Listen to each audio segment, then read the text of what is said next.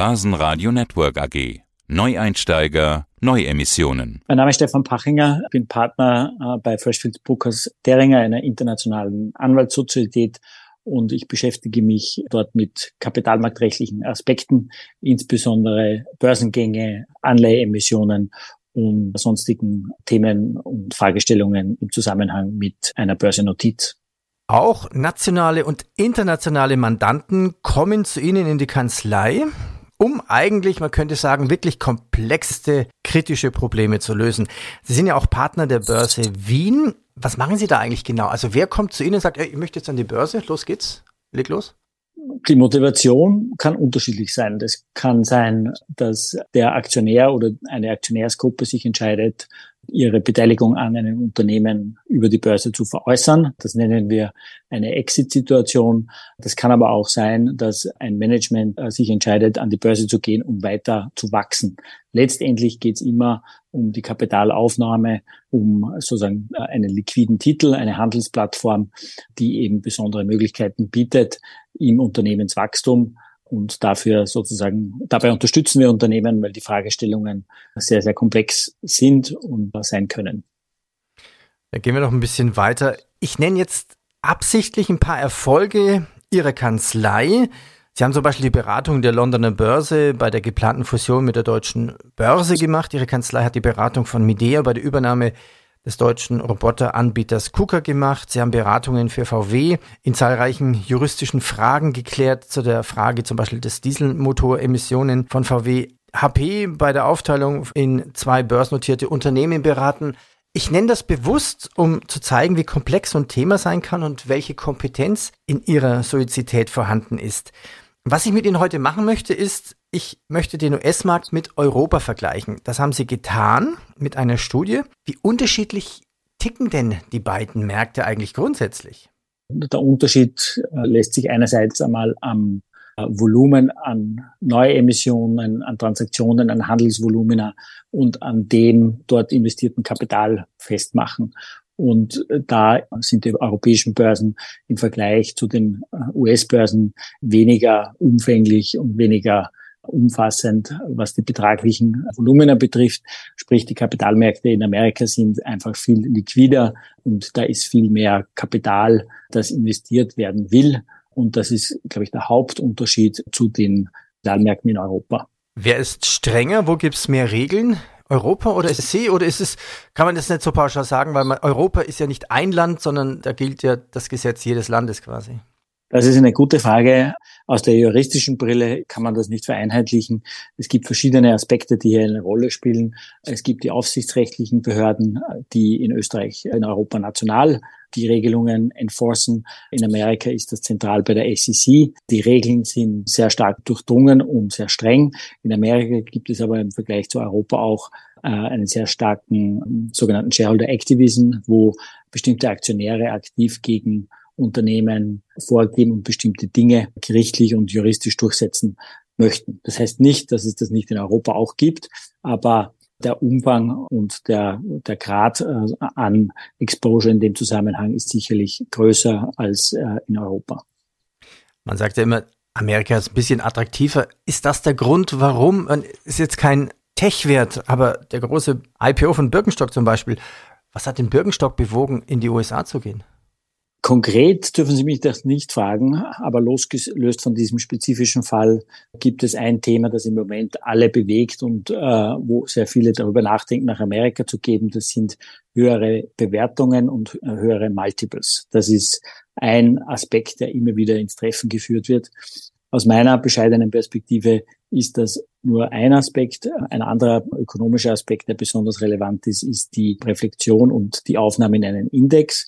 Und was natürlich auch ein großes Thema ist, was ein Listing in Amerika für ein Unternehmen oder für eine Unternehmensgruppe faktisch, aber auch juristisch bedeutet und wie sich das im Vergleich zu einer Notiz in Europa verhält und gegenüberstellt. Aus meiner Sicht ist es, glaube ich, zu verkürzt, das nur an einer bestimmten Valuation oder einer bestimmten ökonomischen Kennziffer festzumachen. Tasten wir uns weiter ran zu Ihrer Studie. Sie haben jetzt einen Vergleich gemacht des US-Marktes mit dem europäischen Kapitalmarkt. Ja, und zu diesem Zweck haben Sie verschiedene Aspekte natürlich verglichen, auch die demografische Entwicklung von den Firmen. Was ist denn dabei herausgekommen?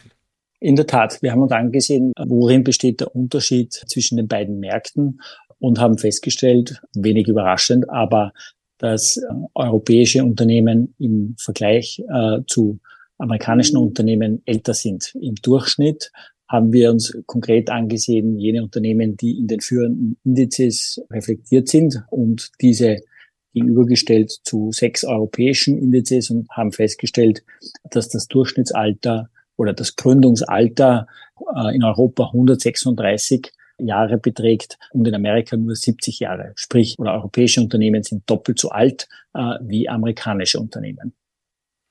Okay, ist das jetzt gut oder schlecht? Wie darf ich das interpretieren? Ist ja klar, Tech-Werte, also diese sieben Magnificent Aktien, die derzeit die Börsen bestimmen, natürlich klar, die sind alle jung. Aber ist es denn schlecht, wenn eine Firma alt ist? Die Antwort gibt der Markt, indem er nach wie vor in europäische Unternehmen, die älter sind, investiert.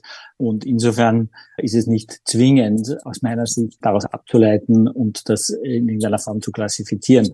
Es ist auch richtig, dass die die bedeutenden Unternehmen der Größe nach in Amerika höher sind und die jüngeren, wertvolleren Unternehmen besonders auffallend junge Unternehmen sind.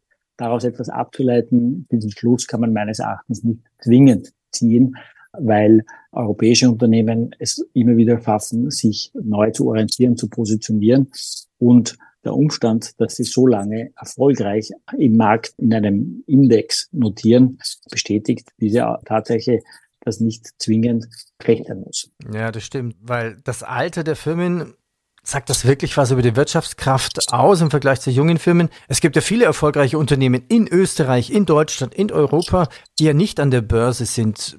Beispiel, eine Firma, die jeder kennt, zum Beispiel Robert Bosch.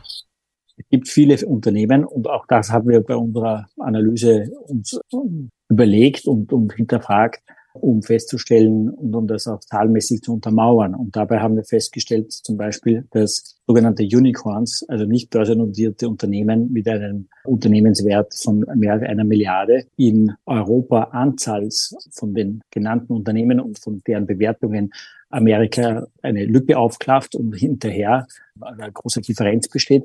Aber hier fällt besonders auf, dass Österreich im äh, europäischen Vergleich eigentlich eine sehr gute Position einnimmt und dieses Delta, wie wir es in unserer Studie genannt haben, eigentlich viel besser ist und weniger groß ist als beispielsweise in Deutschland oder anderen Jurisdiktionen. Das zeigt, dass es in Österreich eine sehr gute Infrastruktur gibt für Startups und dass wir überdurchschnittlich viele Unicorns haben. Mhm. Um Ihre Frage zu beantworten, Sie haben völlig recht. Nicht jede Zahl ist isoliert betrachtet gut oder schlecht, sondern man muss sie immer in Perspektive setzen und richtig einordnen. Ja, das klingt ja so. Na dann auf an die Börse. Das heißt, die Vorgaben für einen möglichen Börsengang für Firmen, egal ob klein oder groß, die sind gut in Wien? Die Vorgaben sind europäisch getrieben, weil viele Regelungen auf europäischen Regelanwendung kommen. Die sind vereinheitlicht, die gelten in Wien genauso wie sie in Deutschland gelten. Es gibt natürlich Unterschiede, je nachdem, wo die Gesellschaft konkret beispielsweise inkorporiert ist. Aber der besondere Vorteil neben den juristischen Aspekten ist, dass man an einem Marktsegment, das vielleicht nicht die Größenordnung oder die großvolumigen Emittenten hat, eine besondere Betreuung erfährt und eine besondere Recognition bekommt. Und was man nie vergessen darf, Geld findet seinen Weg zu dem richtigen Investment. Letztendlich ist es die Story und die Unternehmung und der Erfolg des Unternehmens, dass das sozusagen das investierte Kapital und das Interesse von Aktionären anzieht. Und die Investition kann in Wien genauso stattfinden wie in anderen, an anderen Märkten. Okay, ziehen wir ein Fazit. Also USA wissen wir, mehr Wagniskapital, mehr Börsengänge, höhere Market Caps. Naja, vielleicht kann man es ja auch argumentieren, dort gibt es vielleicht auch eine andere Aktienkultur. Dort ist die Aktienanlage ein wichtiger Bestandteil der Rente zum Beispiel. Bei uns nicht, aber trotzdem, bei uns gibt es auch ordentliche Chancen für gute Börsengänge.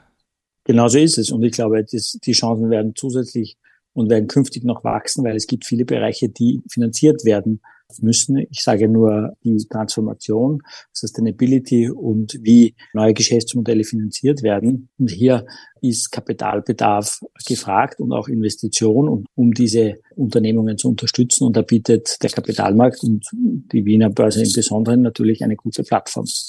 So, naja, dann kann ich ja logischerweise fragen, also unter uns zwei, Sie können mir ruhig verraten, wer ist denn der nächste Börsengang in Wien? Uh, die Berufspflicht zwingt mich, darüber nicht zu spekulieren, aber der wird stattfinden und es wird Börsegänge geben. Und äh, so viel kann ich an dieser Stelle verraten. Herr Pachinger, vielen Dank und ja, immer gute Hand und gute Beratung bei Ihren IPO-Plänen. Danke Ihnen. Vielen Dank. Börsenradio Network AG. News aus Österreich. Hat Ihnen dieser Podcast der Wiener Börse gefallen? Dann lassen Sie es uns doch wissen und bewerten Sie unseren Podcast mit vollen fünf Sternen. Vielen Dank und bis zum nächsten Podcast. Alles rund um Börse.